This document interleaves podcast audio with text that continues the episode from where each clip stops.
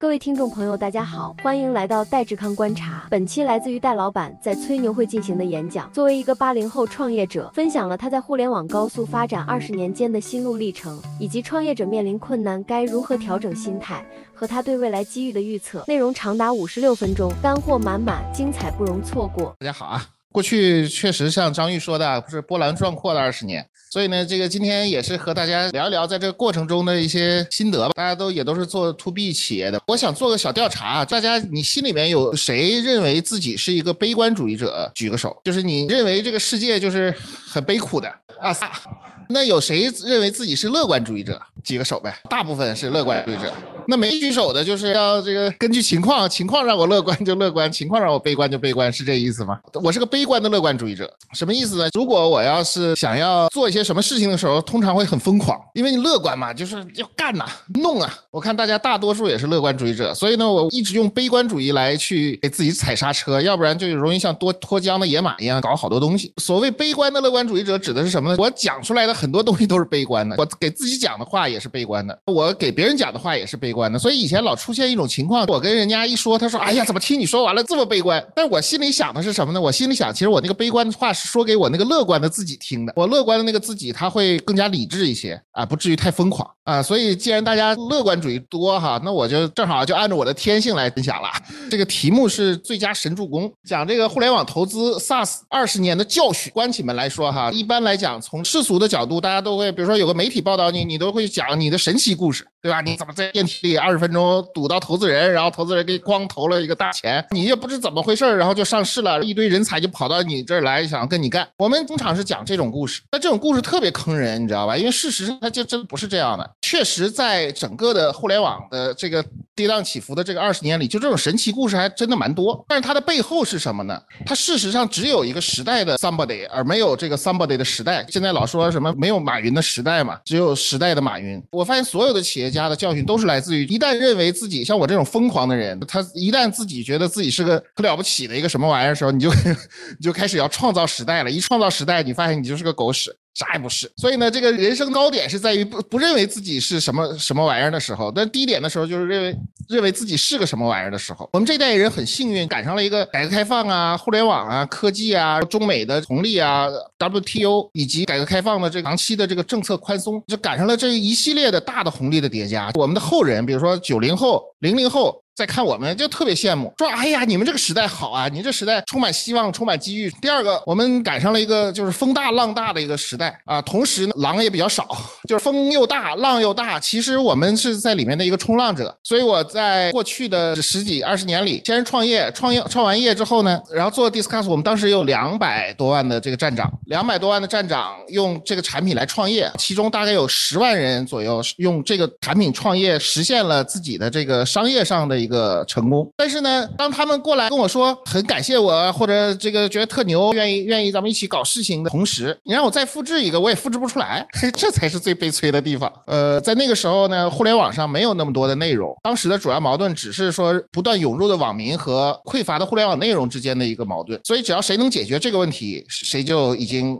很厉害了，最重要的是它不像现在这么内卷。现在那这个内卷卷到什么程度？比如说 AI 出来了，你会发现你周围所有的人都是虎视眈眈的，拿着时间、拿着钱、拿着这个什么去搞 AI。这时候其实已经没有啥创业机会了。呃，就算风大浪大，但是你如果那个海滩上冲浪的人特别多，你也冲不出个什么玩意儿来。你冲冲撞上那个人了。然后你俩还可能还骨折了，有一个骨折了，所以在那个时期啊，其实简单来说就是一个风大浪大狼还少的这么一个阶段。我我中间花了段时间去学习这个易学，就是预测学啊。我为什么研究这东西呢？因为我觉得其实风大浪大绝是很重要的一个因素。就算你预测到了风大浪大，但是一万个人跟你抢，那你这个你有啥机会啊？对不对？你就像那个游泳池里下饺子一样，你说那人能游出个什么泳来嘛？对不对？现在很悲催的就是我们现在这个时代就是一个游泳池里下。饺子的一个阶段，投资巨大的过剩，这个供给巨大的过剩，而需求极度不足的这么一个时代。哎呀，这个时代，你说真是三十年河东，三十年河西啊！那个时候，其实我我要卖一家公司，因为我的竞争对手被阿里收购了。我当时去去卖公司，反正就是出去走了两周吧，就能拿回七八个 offer。当时这个腾讯、盛大。新浪、网易，还有还有一个对冲基金，反正就是好多好多人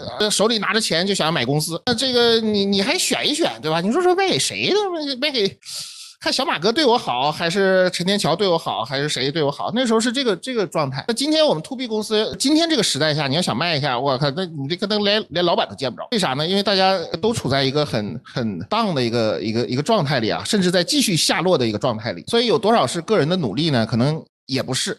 但是我们我们如何能够抓住这个这个机会？现在不是一个机会啊！现在很多时候不是个机会。但我们如何能抓住那个机会呢？我觉得核心其实有一个心法，就是别把自己看太重要了，你就当成一个傻子，然后去探索这个东西。你啥也不会，啥也不懂。我觉得我最成功的时候，就所谓的最最发展的最好的时候，就是自己真的也不知道。你说我一个大学毕业没毕业，自己又挺自卑的，然后每天挂科，那个老师催你去。那个什么催你去那个考试，然后说不考试就要把你开除了啊！我这一边焦虑，在在这边自己在这做客服，给客户做客服，做客服吧，你的软件里有 bug 的话被骂，有的时候软件又有漏洞啊，那真就是一晚上一夜之间就是十几万个网站就被黑了，我就一个一个网站上去给人修啊。那时候这公司就我一个人啊，我这两边就是自己觉得啥也不知道，觉得明天就要嗝了，但是就是那个时间发展的是特别特别快的啊，成长也特别快，客户的需求也非常旺盛，所以这个今天我们都研究了很多。这个所谓的商业里面呢，比如说这个中午还在跟那个老蔡硅谷蓝图的老蔡聊，我都好像觉得商业就是一无非是一些规律，但是我我不认同他说法。他说他说商业无非就是一些规律，然后只要把规律弄了，那谁都可以赚钱。但你没有风没有浪，你靠规律，你靠流程靠规律就能把这公司做好，我觉得也也很难。再说回到这个这个，我把公司卖了以后，我投资。那个时候投资呢，不像现在啊，就是我们天使投资，真的就是天使投资，你就投个一百万、两百万这样的这个什么，不像现在后来资本热了，你说这个光一天使投资就投个一千万美元。其实很多人那时候想创业，但是呢，就是大量的人没有去没有去，呃，识别出这个谁是千里马，所以也又缺千里马，又缺伯乐，所以只要你是个稍微 OK 一点的伯乐。你会发现有很多千里马，那个千里马呢，只要你你你你早一点，你去投投投投它，然后你跟它一起去成长，大概其在一个时代的红利里面都能实现一个好的回报。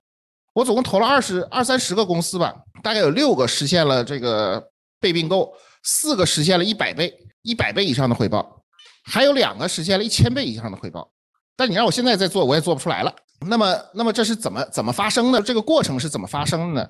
简单来说啊，如果我们回头看一个事物的规律，那个时候互联网第一个缺投资人，第二个缺创业者，好的创业者找不到好的投资人，然后好的投资人呢都要你说你要你要给他一个好多财务出身。我我的竞争对手是谁？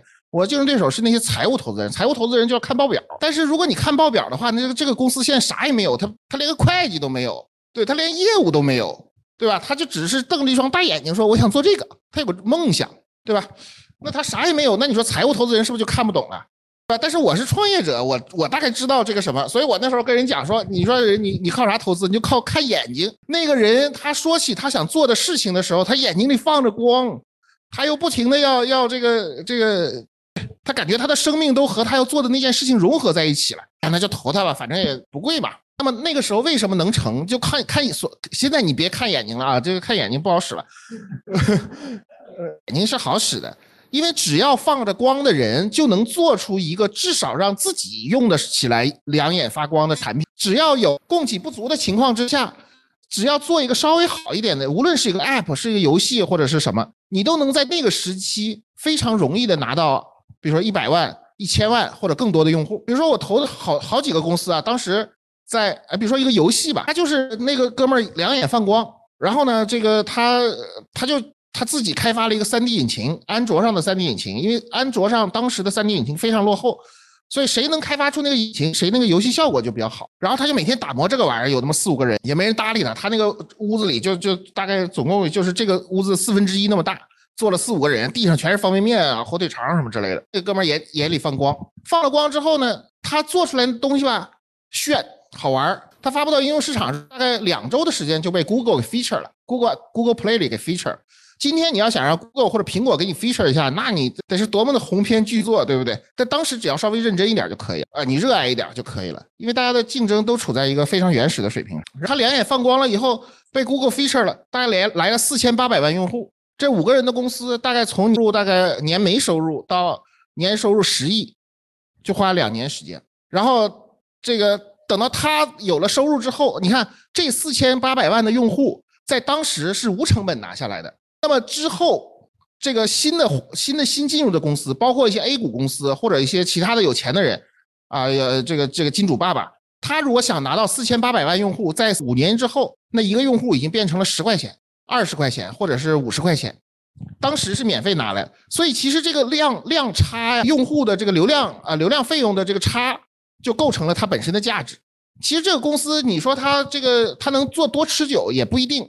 但是它的用户前面是便宜拿的，后面贵了，后面自然贵了之后，把它卖掉或者上市，这就是个好的事。其实简单，这个逻辑特别简单。我这么一说，你就感觉你跟炒房一样的。你如果零三年、零四年在北京买十个房，就跟这投资一样嘛。因为后面的越来越贵，但是你得看好这趋势，在当时你得你得有钱能玩你看当时的投资人呢，要不然就是财务出身的，要不然呢就是成功的创业者套了现，自己有钱。要不你就能已经实现经这个公司退出的人有多少啊？没有多少，就大家兜里说你随便掏出个几千万上亿的闲钱，你这很难，挺难的。所以这个，那你我我的我的那个我的天使投资人是周鸿祎老周，他早年一点二亿把公司卖了，卖了之后兜里有闲钱就投资了我，我就效仿他，我兜里有闲钱我就投资别人，大概就是这么个逻辑。如果你在零三年、零四年你兜里有个闲钱，你也能随便一买买个十个房、二十个房。其实你也可以吧，是不是？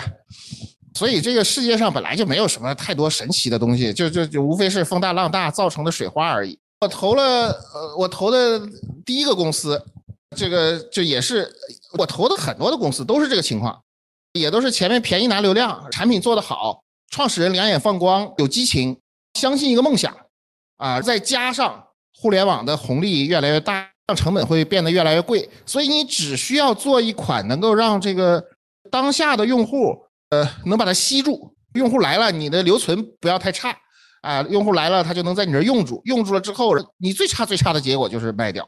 好一点的，你还在上市了。我投的第一家公司就香港上主板上市了，啊，当时上上市完了一年的估值大概一百一百多亿吧，花了多长时间呢？四年时间。就从啥也没有，从从跌到谷底到啥也没有，到这个这个起来，其实我其实无非就是这么回事儿。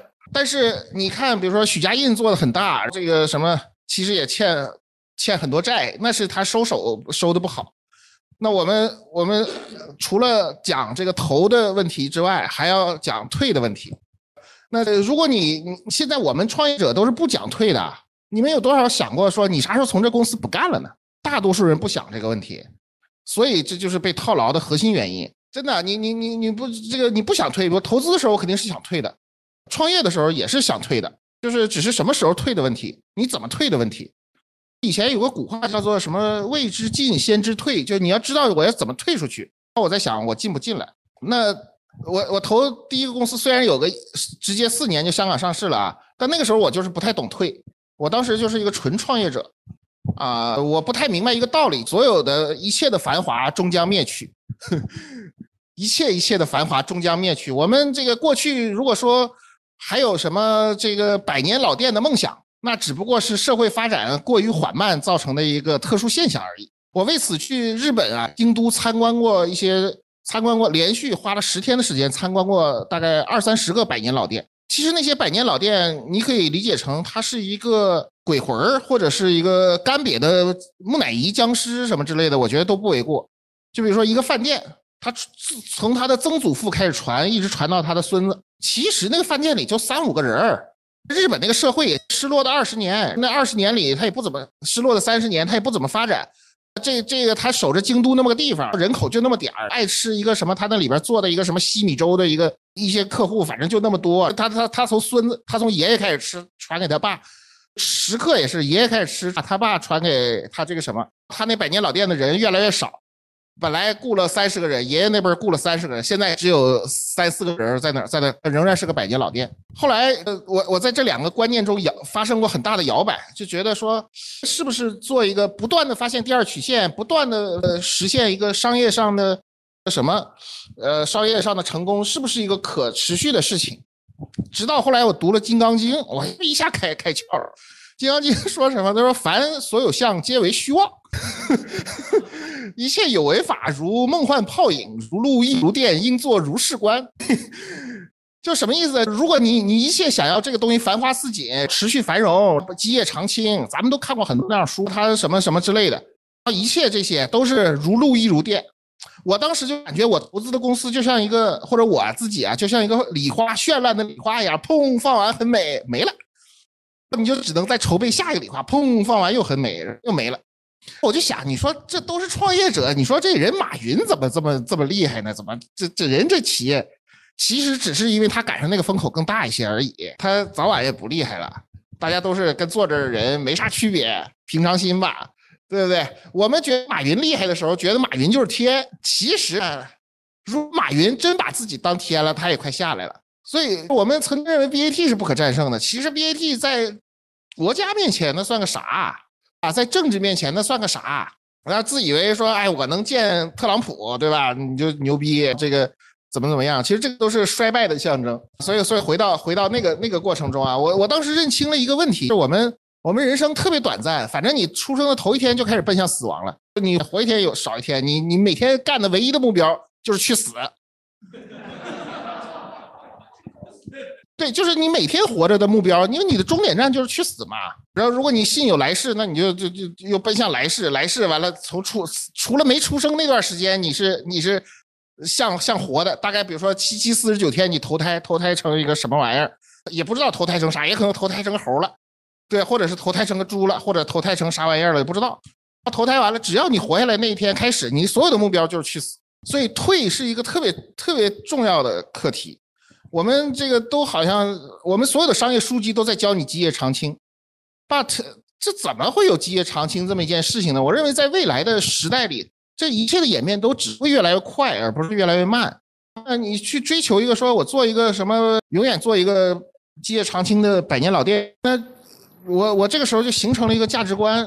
我投资的第一个公司在高点的时候，大概一千七百倍，一千七百倍的回报。我就想，这我第一个公司，我我投的第一个公司，我这情怀，我这不都退，啊，这干，跟他一直干，反正都是赚钱，干，对吧？一直干。结果干吧干吧，干到三四年，自以为很努力。我跟那创始人我说，他俩我俩都很努力。结果因为这个税的问题，那个创始人被抓进去了。他不是税，他不光是税的问题，一点儿还其实还是很无厘头的一件事情，被抓进去了，判了好几年。然后我就犯愁了，我说这怎么那么努力？就是我说我就跟他说，我说咱们原来很不太努力的时候，发展的很快呀，现在这么努力，怎么发展的这么慢呢？你还被抓进去了。刚出来啊，我就百思不得其解。啊，我说我说你悟到什么东西了？他说他在这个牢里边啊，每天昼思夜想这个问题，终终于想明白，只有一个问题，就是作为一个企业家，其实你啥也不是。他就想明白这么一个问题。那为什么说作为一个企业家你啥也不是呢？如果我们是什么东西的话，我们应该能够左右这个这个时代进程啊。如果我们不能左右时代进程，那我们又在干啥呢？如果时代进程不是由我们左右的，就像一个一个巨浪不是由我们自己所推动的，那那我们是干啥的？我们最多最多是一个冲浪的。我们能做的就是去找浪，有了浪，然后冲两下，好好享受那过程。那如果没浪了，你就在家歇着。如果你闲不住的话，你就再找一片海浪大的地方，但是又不能找那个浪太大的地方，对吧？那现在什么深圳又刮台风了，我我我看他们买机票，机票退了，高铁退，买，甚至现在到买那个慢座。什么什么慢的火车，它都能停运掉。所以，人到底能干啥呀？其实干不了啥，你只能选那个浪啊，你去冲那个浪，冲完了见好就收。该浪太大了你也收，没浪了你也收，就这么回事儿嘛。一千七百倍的回报，在现在还值多少钱呢？只值一百倍。就我在这一所谓的啊，如果我们贪婪一点，所谓在这一个项目上，大概我就亏掉了这个十位数的钱，因为没有退。但是当时就是就是你知道能退高点的时候，高点的时候十几家 A 股公司说，哎呀要并购这个公司，要要买或者是买哪怕买零点一的老股，人家都高高兴的不得了。他前求爷告奶奶人那个那个 FA 啊，他求爷告奶奶要买那么一点点，这高峰的时候。低谷的时候呢，就是人都是身陷囹圄，这个这个变成垃圾股，呃，没有没有交易量，天天这个被开股东会，被被股东质疑，高峰低谷就这么回事儿吧。所以其实如果我们知道了说啊，刚才说的是退的问题啊，那接下来就说实的问题，那啥时候进，啥时候退呢？这个是大大家大多数比较关心的。那这个这么说，就是我们如果想要知道什么时候进，其实你就不能太忙。你如果太忙呢，你就肯定不知道什么时候进。为什么呢？因为我们如果太忙了，你你心里面肯定是有一个目标的。我们商业里，哎，所以我是一个非常反商业的人啊。就是就是我们商业里总是讲目标，比如说你这个月目标，下个月目标，下下个月目标，啊，你你这操作，比如说你去这样管团队，其实没有问题。但如果你心里面真的执着于那个目标了，其实是特别大的一个问题。就是如如果我们执着于一个目标的时候，我们会眼睛里只有那个东西，你只有那个东西呢，是你你满脑子所有的精力都在都在想着说如何达到那个地方，然后找路、找办法、找创造可能性。但是它会带来什么呢？它会带来你对周围的一切。都无所感知。比如说，我和我和这个朋友去吃饭，他就是个目标感很强的人。呃，那他因为他饿，所以呢，他这个这个定好了说几点钟就要吃饭，所以呢，这个他就让我说，哎，你快点开车啊，这个这个因为路上很堵嘛，说你快点开啊，我就快点开。到了那个地方呢，他直奔那个餐馆，然后路上其实有一个小朋友在他旁边摔倒了，呃，他是看不见的。那这个这个，那我去把这个小朋友扶起来，因为因为我不是那么。我我不是那么就直奔那个目标的嘛，然后我把这个小朋友扶起来，扶起来之后，这个他就说说这个，哎对，然后他还在往前走呢，他说他说你怎么不走？我说小朋友摔倒了，扶起来，啊，他说他这时候才反应过来，说旁边曾经有一只小朋友在你这路过，路过了之后呢，然后他就过来跟我看那个小朋友，一看那小朋友他妈是他俩是好久没见的同学，就是如果这小朋友不摔倒，哎，我就看不见；如果他那么奔向目标。那他他也看不见这个小朋友和他妈，那他就不会和他这个九年多后呢？啊，正好这个同学跟他有一个什么什么什么事情，一些某些机缘，他就建立不起来，而这个建立不起来的机缘，就使得你已经感受不到那个机会，啊，它的原理就是这么个原理啊。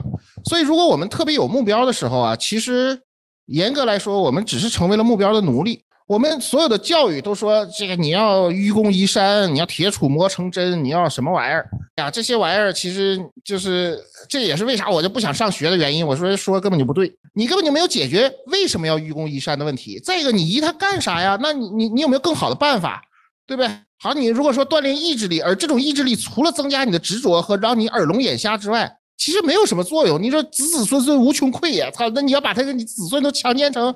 他不能干他自己想干的事就他妈去移山，后子子才能子子孙孙无穷匮也嘛。然后你把山移了，可是移完了之后，发现这几代人都白活了。所以，所以这什么时候进呢？这个是我说要我我发现最重要的一个一个问题，就是当你保持一个非常清晰和呃清净的一个心的时候，然后这个时候呢，就会看到很多很多的机会。这个机会是不知道从哪个地缝里冒出来的。我举个例子啊，这个这个我投了一个，我在二零一三。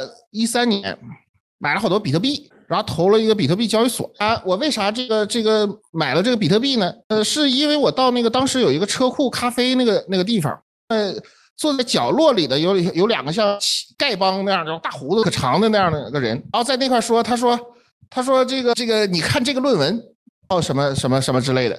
然后我一问呢，说他是那个北大的什么计算机的博士，在那看论文。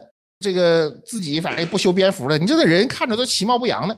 这个我说，那你看这啥论文？我也看看，我就拍了张照回来，到网上搜了一下。我看完这论文，我说这个论文牛逼啊！我操，这个他用这个非对称加密，然后实现了一个这个任何主权和这个这叫什么主主主权政府都不能够去干涉和影响的这个这个货币。而这个货币呢，在此之前其实都只是存在于人类的梦想之中。就是你，如果你真正想拥有一个资产，其实我们，如果你的心清明的话，无论是我们小时候见过的粮票，它不是你的，呃，什么钱也不是你的，因为那钱可以贬值升值，你控制不了。呃，随时随地的在银行账号里肯定给没收了扣掉。然后如果那个你要是人民币呢，不能换成美元，而美元呢也不能换成人民币，然后就各种各样的麻烦。然后如果美美联储要是发神经，然后你可能兜里的美元也成了废纸。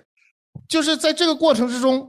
突然，我在那个论文里发现了一种一种可能性。这个可能性是说，用这个计算机非对称加密的算法来实现一个在计算机世界里不可灭失的永恒存在的一种东西。而如果所有的人都相信这个东西的话，换句话说，就是相信这个法。这个法指的就是那个论文。那所以，如果在乱世的时候，大家买什么？以前就叫盛世古玩，乱世黄金。为啥黄金啊？就是因为它是个硬通货。但黄金那玩意儿，如果你放在美联储，就它它可能不让你运回来。再说你你不跑路的时候，你也不能背一大坨黄金，你给他让人打劫，对吧？哎，就需要一个这样的一个东西，让你这个什么？我看完那个论文之后，我觉得我们一起接触到这个这个东西，就在一三年的时候接触到这个东西的人，大概有个几十个。然后呢，我还专门组织了一个这玩意，就就就类似于这样的，我给大家讲，我说是不是买这个东西？那时候比特币价格多少钱呢？大概六，呃，六十六十美分一个，六十美分一个啊。然后呢，我就是就是我碰着人就给人讲，碰着人就给人讲。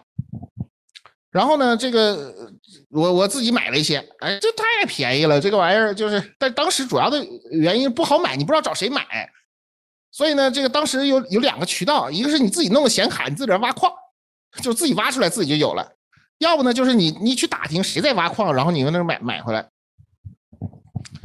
然后买回来之后呢，那么为什么为什么我能看见这个东西？核心就是你你你不要预设一个啥玩意儿，你不要预设说，哎呀这个不靠谱或者那不靠谱，你就 open 的，你就去看说它这东西到底是啥呀？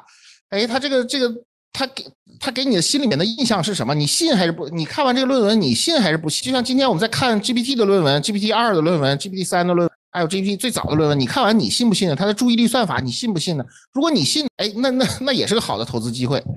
但如果我奔着一个目标说这个这个说我一定要什么？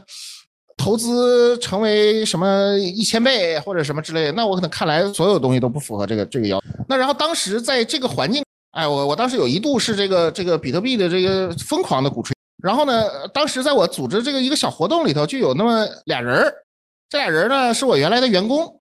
哎，他呢其实他他也没听懂，但是呢他觉得老板说这个都好像挺对。哎，然后我说反正你们也没啥事儿干。哎，我投你，你去干一个交易所，要不我买这个币太麻烦了，我得找矿工，我找不着啊，对不对？然后呢，这这俩人原来是做了一个团购导航，有点像团购网站的好一二三，因为当时团购网站有好几千个，呃，就需要一个好一二三那样的一个东西。他俩做那个玩意儿，我说做这东西，我这我说你我说你要做这个，就是我就给投点钱，投点钱呢，他们靠一两百万的启动资金就把这个交易所就给做起来了。做起来之后呢，其实吸引的就是大量的像我这样的，就是你想要交易一下，你没地方交易啊。这个东一度年利润年净利润一百多亿，但我直接投了一两百万，这个是另一个一千倍的项目。然后这个这个事儿为什么为什么能做成呢？其实我本来也没有预期这个事情。我我接下来我要说很重要的一个问题就是。呃，我我们我们有一些世间法上的判断，说你什么样的公司就就像 MBA 里学那些东西，什么样的公司是好公司，这事儿会计明白就行了，你不需要，或者做财务的 CFO 明白你就行了，你不用明白啊，因为那个事儿既然商业都给你教育了，那说明那么地球人都会拿这玩意儿看嘛。对不对？只要看它流水好，看它这个什么好，那就是大家地球人看清楚，都能看清楚，就意味着所有人都在跟你抢。所有 MBA 毕业的，所有那个 EMBA 毕业、光华毕业的，什么什么之类的，都在跟你抢这玩意儿。你说你那智商比光华那人还厉害呀？我我不觉得我智商比他们厉害，他们都是状元，对吧？我这个都大学都念不完的玩意儿，我也不比他厉害，我不能跟他竞争这个。第二个是什么呢？我曾经一度迷信于这个预测学，就是我我曾经发现啊，我投资的公司里面。好多好多的这个企，我我用来算八字，我给他把那个创始八字算拿过来算，算完了之后呢，就发现，哎，那些成功的企业哈，那个那那命和运都挺好。这事儿让我觉得曾经是一个巨大的发现。我发现说，哦，原来这个可能真的有一个命运这个玩意儿存，就是开始用这个命理学进行投资啊。那具体来说是怎么做的呢？我们不是有那个投资经理啊？我说，那你到哪儿就是广泛的参加各种各样的会。那时候不是有那个 demo day 什么之类的，就是那创业者不拿个 PPT 过来，然后这个就给你一顿 pitch，pitch 完了，然后这个你要愿意投，你当场就投；你不愿意投就就算了，啊，就像 road show 这样的。然后呢，在这个 pitch conference 上呢，我说我就跟他说，我说你呢看他那个只要商业计划书差不多，然后呢再加上我原来不是有个眼里有光吗？光那个那个逻辑。然后再加上光的逻辑，然后再加上你把它生成给我要，然后这个生成要过来，然后这样我回来我就算呐，我靠，这个这一通就那段时间快速做投资决策，怎么做呢？就是眼里有没有光，加上有没有那个商业计划是不是合理？其实商业计划都不咋合理啊。然后那个但是那个算算完了之后，那个那个结果特别好。有一次在就在那个中关村那边一个那个创业大街那边有有一个有一个 demo。然后呢，有一个创业者啊，他这个他做法律的，现在 AI 帮你写什么法律文书那样一东西，哎，我觉得这个方向挺符合未来。然后呢，再加上呢，创业者眼里，然后再加上生辰特别好，八字特别好，再加上什么呢？我不理智就是不理在这儿这儿了。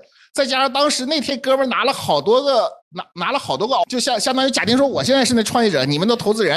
然后我在这讲完，然后是张玉啊，这谁都跑过来给我 offer，他说哎我。哎呀，我说这八字这么好，我说这不能让他们占了便宜啊！我说，我说你现在上去把把所有的最高价你给我出两倍，然后拿下这个 offer，那拿下这个，我投了好多钱，我以前都不投不那么大手笔的，你知道吧？但我那时候也疯狂了，就是这个这个研究这个，研究完了之后，这个这个算完了到第一年，那公司啊，呃，每次发展的都和这个想象的差异巨大。然后我就开始算，我说这不对呀，这事儿，我感觉这和我的这个算的不一样啊，是我算的不准啊，还是怎么样？这时候我又去请教我那个我那个师傅，我说这到底怎么样？他说这个好啊，这个怎么怎么样？我说那我没算错呀。然后呢，我就继续观察，这公司呢中间有有有一个有一个过程中，他那个呃就是资金流遇到一点问题，但我还是信念很强，很疯狂，对吧？然后又投了好多钱。投完把这公司救活救活救回来，救活回来之后呢，然后过了一年又快不行，我就仔细坐下来和这个这个创始人聊聊完了之后，这个我说怎么聊就怎么不对劲儿。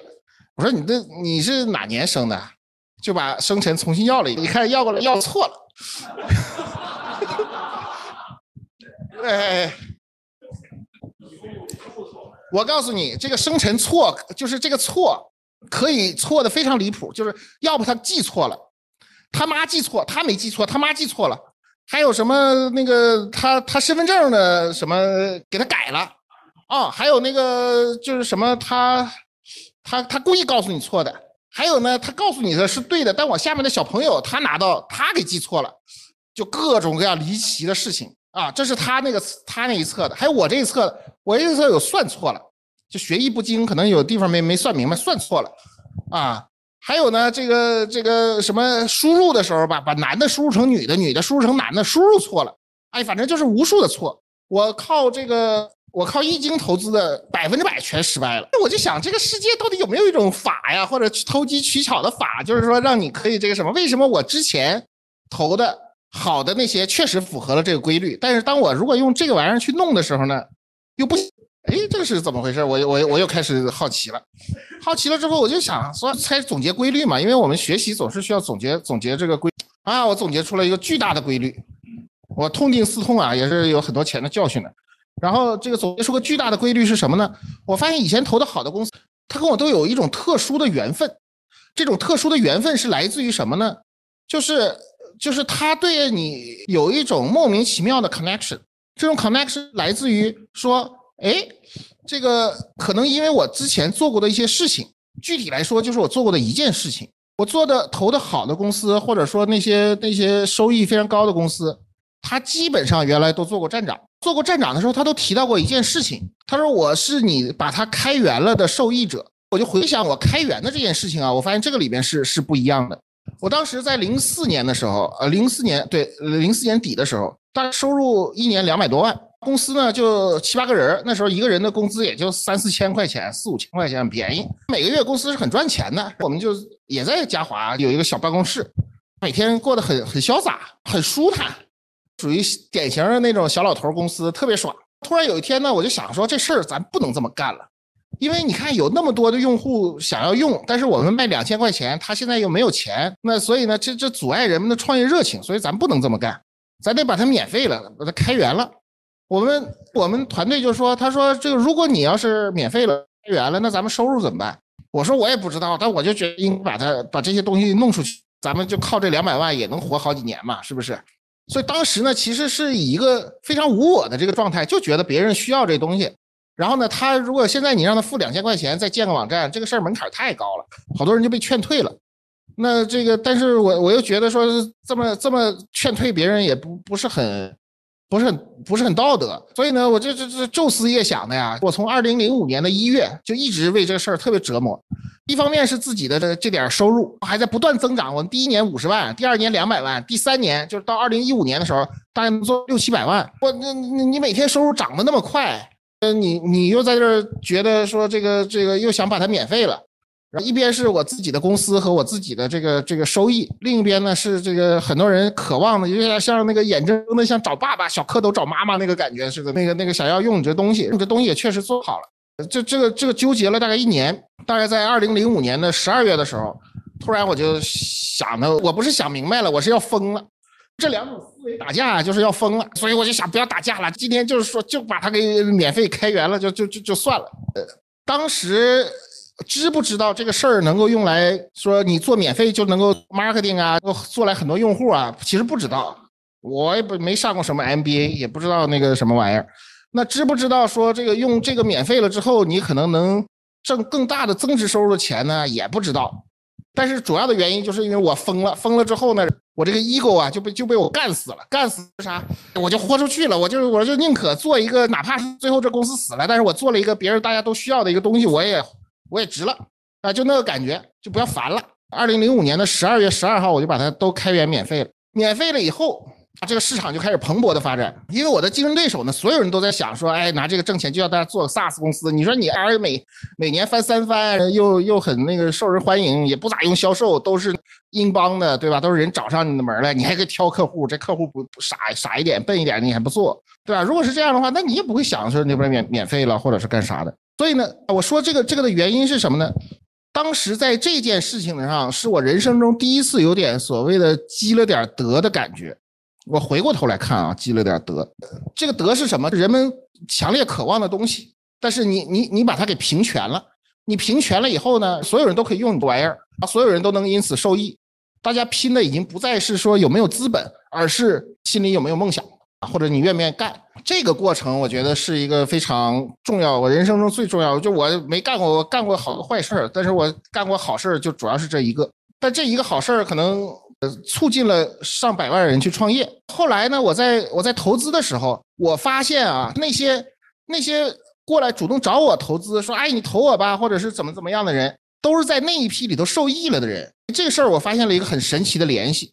如果我们想用一些善巧的办法去使得你的投资回报变得很高，或者说想让你那个那个很有很有钱、快速简单致富的时候，你反而不能致富。但是呢，这个这个以前呢，那些所谓的你帮过的人，他们给你回报，那简直就是就是无与伦比。我是二零一四年中国，二零一三年、一四年、一五年连着三年中国投资回报最高的投资人。那然后呢，那我的回报是怎么来的呢？其实就是那个时候那个时候积攒的这个东西。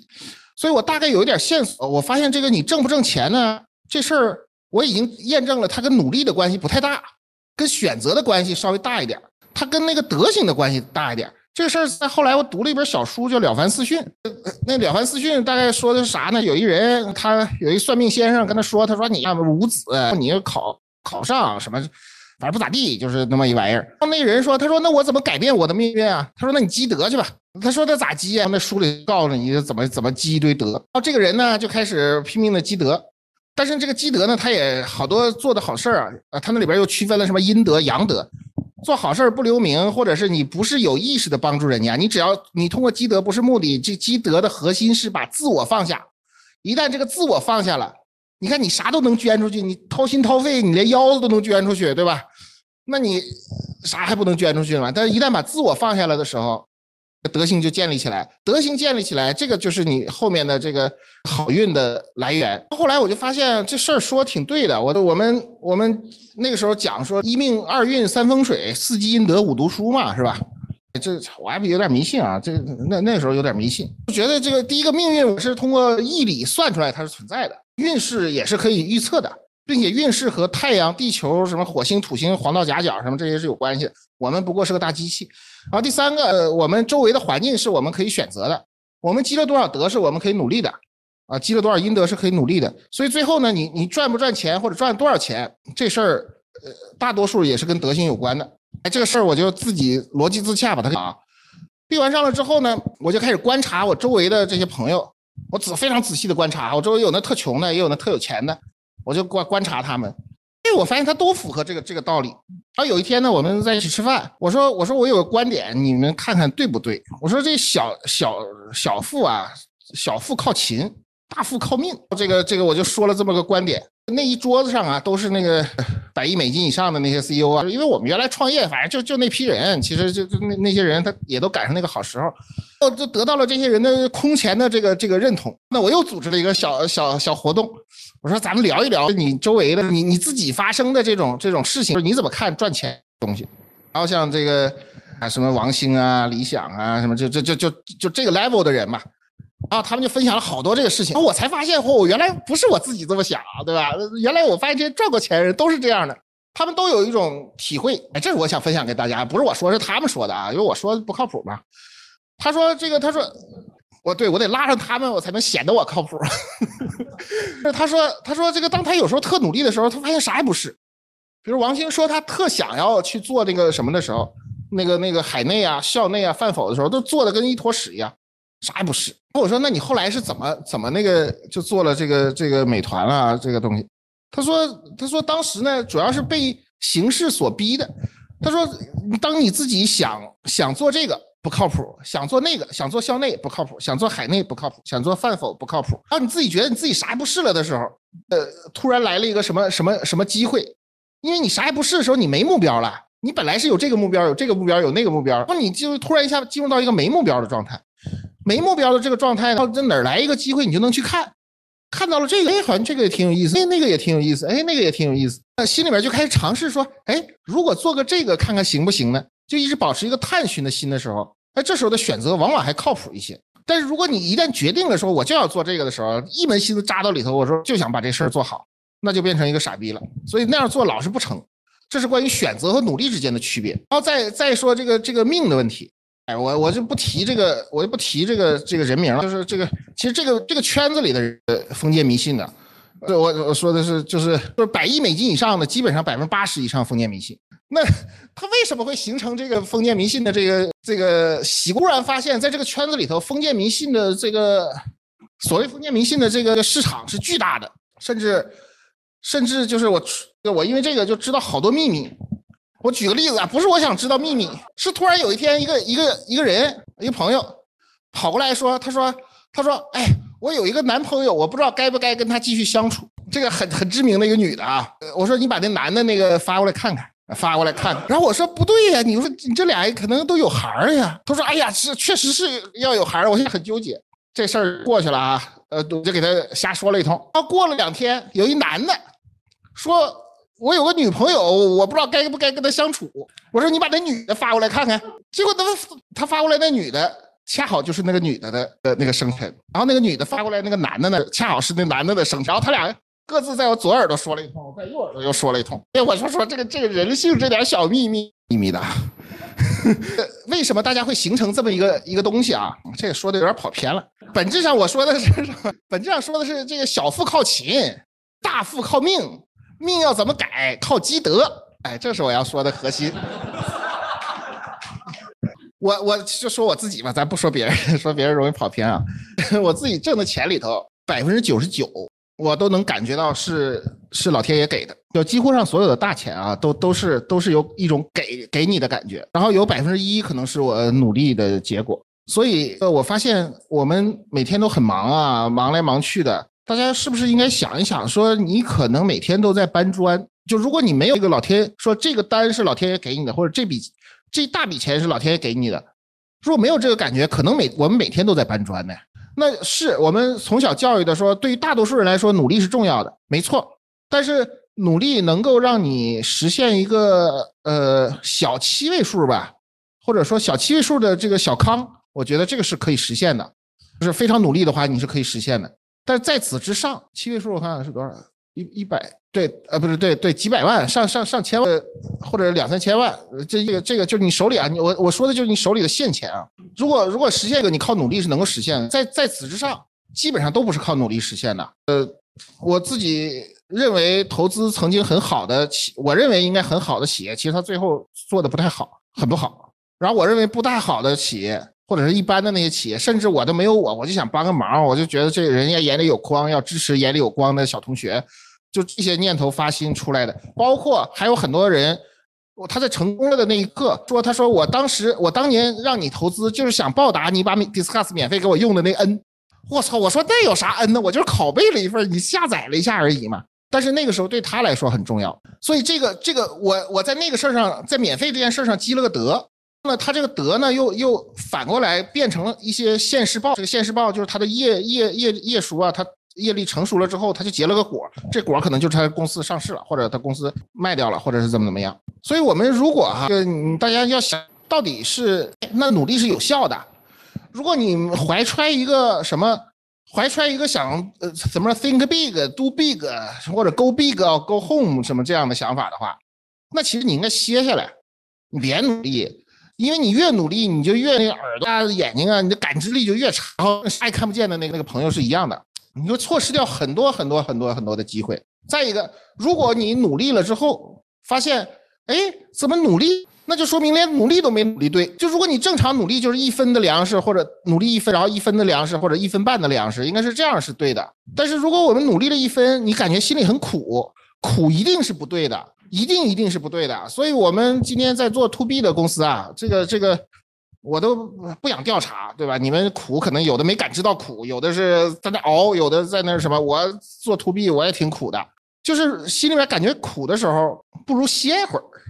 我老跟大崔说，我说你就是我我不是说他，我说咱这 to B 的圈子就别老整那么老严肃，对吧？你你你要是稍微感觉你心里面放松。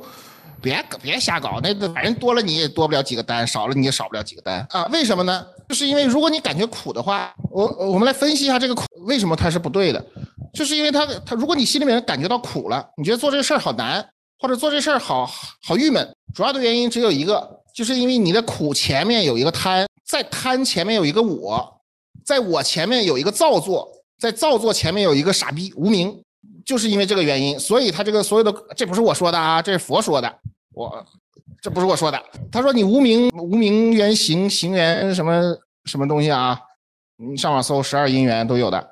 就是如果你感觉到苦了，就是因为你他他这事儿太有我了，我太大了，太大了之后呢，你就一直认为说我能干一个什么。或者我能做一个什么东西，然后我能改变什么什么什么什么东西。一旦出现这样的情况，然后它和外界的那个运势、外界的那个大环境又不匹配的时候，哎，这个苦就来了。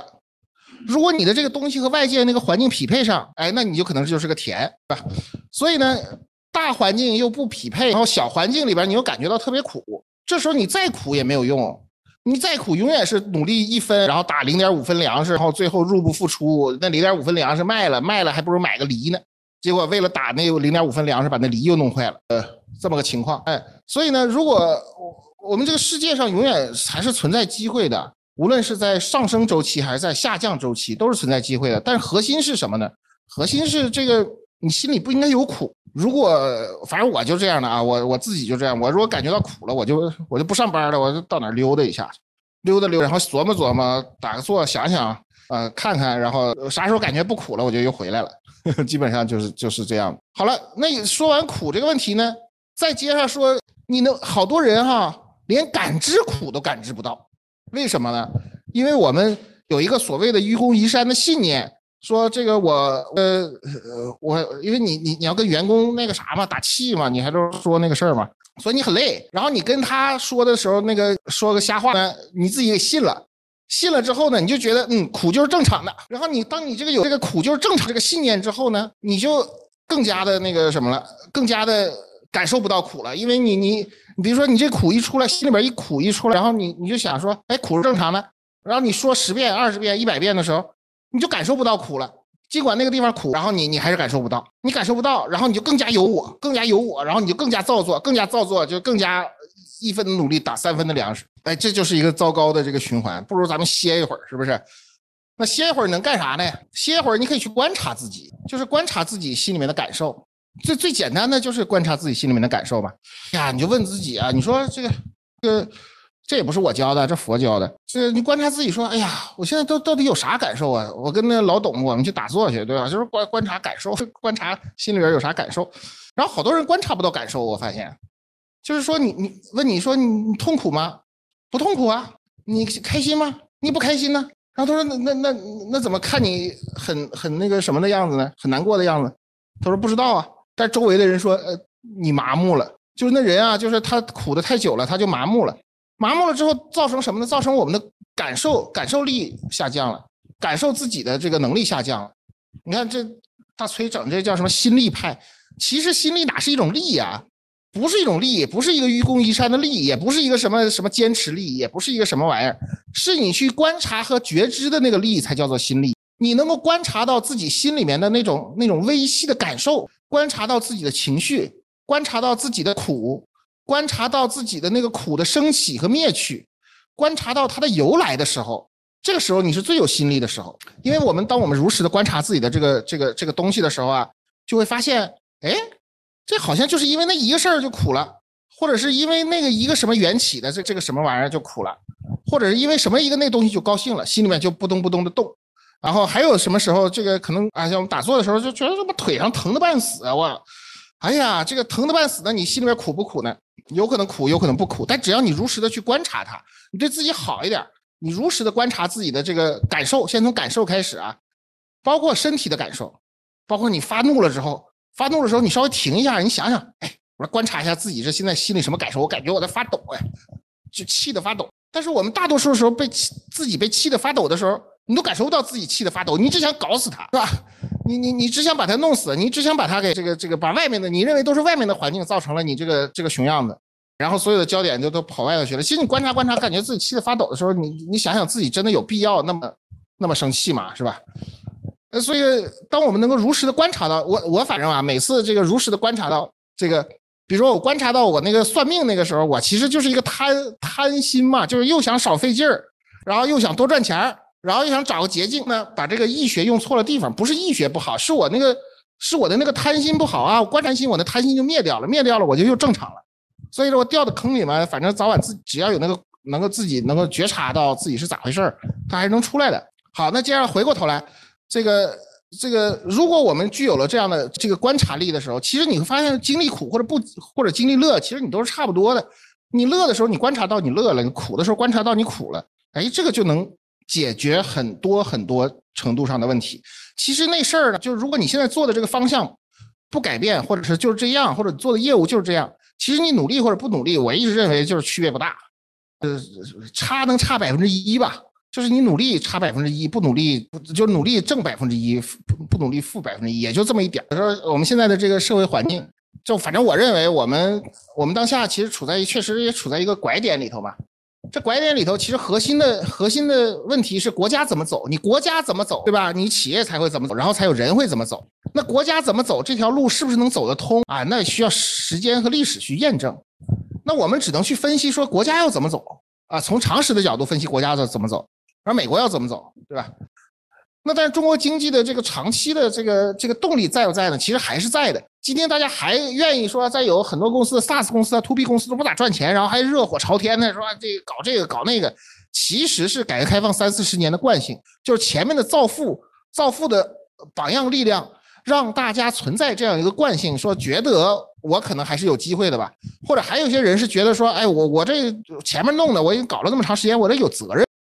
我说那眼睛放光的那种，呃，然后还有一些是这个怎么说呢？盲目的，就是就其实这个大周期已经就过去了。就是呃，我说第一个周期过去了，就是我在做投资的时候，什么时候开始不做了？在一六年的时候开始不做的。一六年不做的原因，就是因为做做天使投资，在那个时候互联网的红利已经过去了。那然后在这个这个天使。不不能做了之后，马上 A 轮就做不了。过一段时间 A 轮就做不了，过一段时间这个这个 VC 就做不了，再过一段就 PE 做不了，再过一段就 IPO 做不了了。我们现在已经走到了 IPO 做不了的。这个这个，它这个是一茬一茬的过去的，你知道吧？最先不行的就是最最可最早可以行，然后最早不行了的也是天使，然后最后是 IPO。所以我们这个 IPO 一定会呃，不管搞什么中特估啊、中国特色估值体系啊那些行政手段，其实。我认为资本市场本质上不信这东西，他就信的是一个你这这高买低卖嘛，这个这个价值估高地还是洼地吧，他信的是这价值吧。所以在这个过程之中，我们确实需要面临一个在短期的两三年、三五、三四、三四年的这个时间里，确实要面临一个就是呃资本冻结了，然后呢这个现金流冻结了，然后你发展起来的就发展，没发展起来的也不用发展了啊。然后那个这个亏钱的活不下去，然后赚钱的赚的越来越少啊。这个阶段可能是一个挺挺明显的一个阶段，而且不是什么方法能够改变的。我我我老觉得就是这些东西不是不是方法能改变的。我我以前学那个硅谷蓝图，对吧？然后我觉得硅谷蓝图说挺有道理的。但是问题是，如果你的市场供需都已经出了问题的话，它已经不是一个什么销售销售组织或者销售规模化的问题了。我以前学华为很多东西，什么 DSTE 啊，什么这个那个的。但是如果市场不行的话呢，你其实你就搞一些什么 IPD，搞流程性组织，搞这个这个，我也是通过吹牛会去学习的。每次我都可认真去学习了，看人家那公司是怎么搞。我们到北森去，人老纪讲说，哎，我这怎么搞 IPD，怎么搞华为那条流程，怎么怎么赋能组织，怎么做流程型的组织。但是吧，我觉得如果说这个这个供需都出了问题的话，其实你啥组织也没用。你就是这个，它因为它的本质上现在是过去过量的投资造成的供给过剩和萎靡的企业需求之间的矛盾啊，本质上就是这个矛盾，不是别的矛盾。那好了，为什么企业需求会萎靡呢？我们先说为什么个人需求会萎靡吧，就是个人消费会萎靡，就是你消费这东西，你但老百姓你要有信心，挣钱挣的越来越多了，你就愿意消费，或者你的资本升值了，你就会消费，对吧？如果你挣的越来越少了，你就不会消费，你就会会打退堂鼓，这就是最基本的原理。以上就是本期戴志康观察所有内容，想了解更多商业科技观点，别忘了订阅、收藏、点赞。转发，每周准时更新哦。